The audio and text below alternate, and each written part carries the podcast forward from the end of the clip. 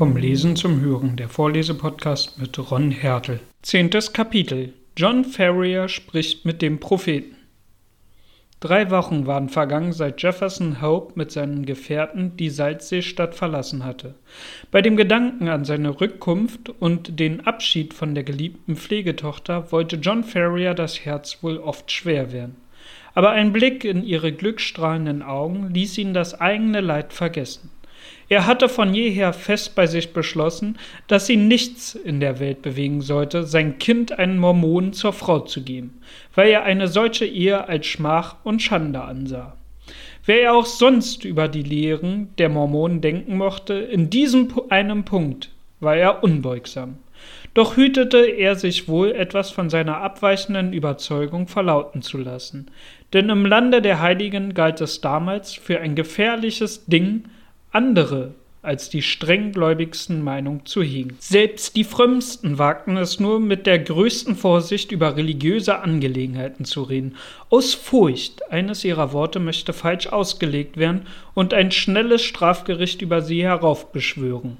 Die ehemaligen Opfer der Verfolgung waren jetzt selbst zu Verfolgern geworden und betrieben ihr Handwerk auf entsetzliche Art. Weder die spanische Inquisition noch die Wemengerichte des Mittelalters oder die geheimen Gesellschaften Italiens besaßen je eine so furchtbare Gewalt, wie sie hier in Utah herrschte und die Gemüter mit Angst und Grauen erfüllte. Dass diese Herrschaft eine so unsichtbare und geheimnisvolle war, machte sie noch gefürchteter. Sie schien allwissend und allmächtig, und doch war nichts von ihr zu sehen und zu hören.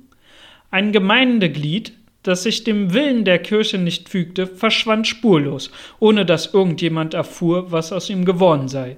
Daheim warteten die Seinigen auf den Vater, aber er kehrte nicht zu Weib und Kind zurück, um zu erzählen, was das heimliche Gericht über ihn verhängt habe.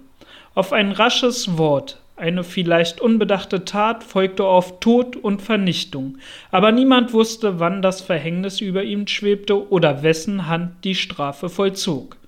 Anfangs sahen sich nur die Abtrünnigen bedroht, welche den Glauben der Mormonen bekannt hatten, sich aber später von ihnen loszumachen strebten. Dies ward jedoch bald anders. Um die Vielweiberei aufrechtzuerhalten, bedurfte man einer zahlreichen weiblichen Bevölkerung und der Zuzug von Frauen begann abzunehmen. Es gingen seltsame Gerüchte um, dass Einwanderer auf dem Zuge ermordet worden seien und ihre Lageplätze ausgeplündert in Gegenden, wohin kein Indianer je den Fuß gesetzt hat. Zur selben Zeit sah man in den Harems der Ältesten fremde Frauen auftauchen, welche trostlos weinten und dahinsiechten, im Antlitz den Ausdruck untilgbaren Entsetzens.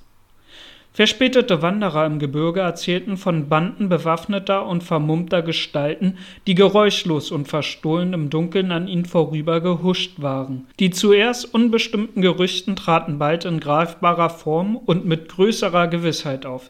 Sie wurden von allen Seiten bestätigt und geglaubt. Bis auf den heutigen Tag spricht man in den abgelegenen Farmhäusern des Westens noch mit Grausen von den danitischen Banden, die im Volksmunde auch Würgeengel genannt wohnen. Je mehr man von dem Walten dieser Schrecklichen erfuhr, umso größer ward das Entsetzen vor ihnen in den Gemütern. Man wusste nicht, wer zu den grauenvollen Gesellschaft gehörten. Die Namen derer, welche unter dem Deckmantel der Religion ihre blutigen Gewalttaten verübten, blieben in undurchdringliches Dunkel gehüllt. Dem besten Freunde selbst dürfte man seine entweigen Zweifel an der Sendung des Propheten nicht anvertrauen, denn leicht konnte er zu der Zahl der Rächer gehören, welche in nächtlichem Graus Vergeltung zu üben kam. So misstraute der eine Nachbar dem andern, und keiner wagte von den Dingen zu reden, die ihm vor allem am Herz lagen. Eines Morgens wollte sich John Ferrier gerade zu einem Gang durch seine Weizenfelder rüsten, als er die Gittertür gehen hörte und einen starken, blondhaarigen Mann mittleren Alters den Fußweg heraufkommen sah. Er erschrak heftig, denn es war niemand anderes als der große Brimham Young in eigener Person. Voll böser Ahnung denn er wusste wohl, dass ein solcher Besuch nichts Gutes für ihn zu bedeuten habe, eilte Ferrier dem Oberhaupt der Mormonen entgegen. Brigham Young nahm seine ehrerbietige Begrüßung mit Kälte auf und folgte ihm schweigend ins Wohnzimmer. Bruder Ferrier, sagte er mit strenger Miene Platz nehmend und warf unter seinem hellfarbenen Augenbrauen hervor einen durchdringenden Blick auf den alten Farmer. Die wahren Gläubigen haben dir treue Freundschaft erwiesen. Als du nah dran warst, in der Wüste zu verschmachten, nahmen wir dich auf in unserer Mitte, labten dich mit Trank und Speise und führten dich sicher in das Land der Verheißung. Dort gaben wir dir ein schönes Ackerland und ließen dich reich werden in unserem Schutz. Ist es nicht so, wie ich sage? Ja, so ist es, bestätigte Ferrier. Zum Dank für alle Wohltaten stellten wir dir nur eine Bedingung, dass du den wahren Glauben annehmen und dich unseren Sitten und Gebräuchen unterwerfen solltest. Du gelobtest dies zu tun, aber wenn wir recht berichtet sind, hast du dein Versprechen nicht gehalten. Worin habe ich denn gefehlt? rief Ferrier. Habe ich nicht in die gemeinsame Kasse gesteuert? Habe ich nicht die Versammlungen im Tempel besucht? Habe ich nicht. Wo sind deine Frauen? fragte Young sich umblickend. Ruf sie herbei, dass ich sie begrüßen kann. Es ist wahr, versetzt der Farmer. Ich habe nicht geheiratet, aber es war nur eine geringe Anzahl Frauen vorhanden, und andere Gemeindemitglieder hatten bessere Ansprüche als ich. Auch lebte ich nicht einsam. Meine Tochter sorgte für meine Notdurft. Gerade deine Tochter ist es, von der ich mit dir reden möchte, sagt der Führer der Mormonen. Sie ist zur Blume von Utah erblüht, und Männer, die in hohem Ansehen unter uns stehen, haben ein Auge auf des Wohlgefallens auf sie geworfen. John Ferrier gingen die Worte wie ein schneidendes Schwert durchs Herz. Man erzählte von ihr, was ich nur ungern wiederhole, dass sie sich einem Ungläubigen versiegelt hat. Es muss wohl ein Geschwätz müßiger Zungen sein, denn wie lautet die dreizehnte Regel im Gesetz Joseph Smiths des Heiligen? Eine Tochter, die sich zum wahren Glauben bekennt, darf nur mit einem der Auserwählten in die Ehe treten. Heiratet sie einen Ungläubigen, so macht sie sich einer schweren Sünde schuldig. Es ist nicht möglich, dass du als Anhänger unserer heiligen Lehre deiner Tochter gestatten haben solltest, dieses Gebot zu übertreten. John Ferrier gab keine Antwort, er atmete schwer.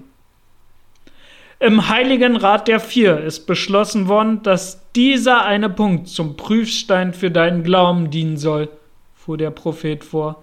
Das Mädchen ist jung, wir wollen sie nicht einem Graubart vermählen und dir sogar die Wahl lassen. Wir, die Ältesten, sind bereits wohl versehen, aber wir müssen auch für unsere Kinder sorgen. Staggerson und Rebber haben Söhne, und jeder von ihnen würde deine Tochter mit Freunden in seinem Hause willkommen heißen. Sie soll sich für einen von ihnen entscheiden. Beide sind jung, reich und bekennen sich zu dem wahren Glauben. Was hast du darauf zu erwidern? Ferrier zog die Stirn in düstere Falten und schwieg eine Weile. Ihr werdet uns Zeit lassen, sagte er endlich. Meine Tochter ist sehr jung und noch kaum im heiratsfähigen Alter. Sie soll einen Monat Bedenkzeit haben, sagte Jung, von seinem Sitz aufstehend. Ist diese Frist zu Ende, so erwarten wir Ihre Antwort. In der Tür wandte er sich noch einmal zurück. Sein Gesicht war gerötet, seine Augen funkelten. Wenn jetzt dein und ihr Gebein im Wüstenstaub bei der Sierra Bianca moderte, rief er mit Donnerstimme, es wäre weit besser für dich, John Ferrier, und für sie, als wenn ihr in eurer Ohnmacht wagen solltet, dem Befehl des Heiligen Rats der Vier zu trotzen. Er erhob die Hand mit drohender Gebärde, denn verließ er das Haus und man hörte den Kies auf dem Fußweg unter seinen Tritten knirschen. Ferrier saß noch in trübem Sinn, den Kopf in die Hand gestützt, als er sich leise an der Schulter berührt fühlte. Er blickte auf und sah Lucy neben sich stehen. Ihr bleiches, verstörtes Gesicht ließ ihm keinen Zweifel, dass sie wusste, was geschehen war. Ich konnte nicht anders, flüstert sie voll Bange. Ich hab alles gehört. Seine Stimme schallte durch das ganze Haus. O Vater, Vater, was sollen wir tun? Sei ohne Furcht, sagte er sie an sich ziehend und ließ seine breite, raue Hand zärtlich über ihr braunes Haar gleiten. Irgendwie wollen wir schon einrichten. Du hängst doch wohl nach wie vor an deinem Verlobten, nicht wahr? Sie schluchzte nur leise und drückte ihm die Hand. Ich hab's mir gleich gedacht. So ein hübscher Bursche und ein ordentlicher Christenmensch umdrein. Denn das ist hier keiner von allen, trotz ihrer vielen Gebete und Predigten. Morgen reist eine Gesellschaft nach Nevada ab. Da werde ich zusehen, dass ich ihm eine Botschaft schicken kann, um ihn wissen zu lassen, in welcher Not wir stecken. Wenn er dann nicht hier ist, wie der Wind, müsste ich mich sehr in dem jungen Mann getäuscht haben. Lucy lächelte unter Tränen. Wenn er kommt, wird er uns zu raten und zu helfen wissen, sagt sie zuversichtlich. Aber ich ängste mich deinetwegen, Väterchen. Man hört so schreckliche Dinge erzählen, wie es denen ergeht, die sich dem Willen des Propheten widersetzt haben. Aber wir haben das noch gar nicht getan, entgegnet der Alte, und brauchen uns vorläufig nicht zu fürchten. Noch haben wir einen ganzen Monat vor uns, und ehe der zu Ende geht, werden wir gut tun, Jutta den Rücken zu kehren. Was wird denn aber aus deinem Besitztum? Wir machen zu Geld, was wir können und lassen das übrige zurück. Ich will dir nur offen gestehen, Lucy, dass ich schon längst mit diesem Gedanken umgehe. Ich mag vor keinem Menschen zu Kreuze kriechen, wie die Leute hier vor ihrem verwünschten Propheten. Als freier Mann bin ich geboren und kann mich in dieser Art nicht mehr finden. Ich bin wohl zu alt dazu. Er soll sich hüten, mir noch einmal ins Gehege zu kommen, sonst hat er eine Ladung Schrot im Leibe, ehe er sich's versieht. Sie werden uns aber nicht fortlassen wollen, warf Lucy ängstlich ein. Dafür lass mich nur sorgen, wenn Jefferson kommt. Beruhig dich jetzt, mein Herzchen, und wein dir nicht die Augen rot, sonst macht er mir Vorwürfe, wenn er dich sieht. Uns droht keinerlei Gefahr, und du brauchst nichts zu fürchten. John Ferrier sprach diese tröstlichen Worte mit großer Zuversicht, doch konnte Lucy nicht umhin zu bemerken, wie vorsichtig er alle Türen zur Nacht verschloss und verriegelte, nachdem er zuvor die alte, rostige Jagdflinte, welche für gewöhnlich an der Wand seines Schlafzimmers hing, aufs sorgfältigste gereinigt und geladen hatte.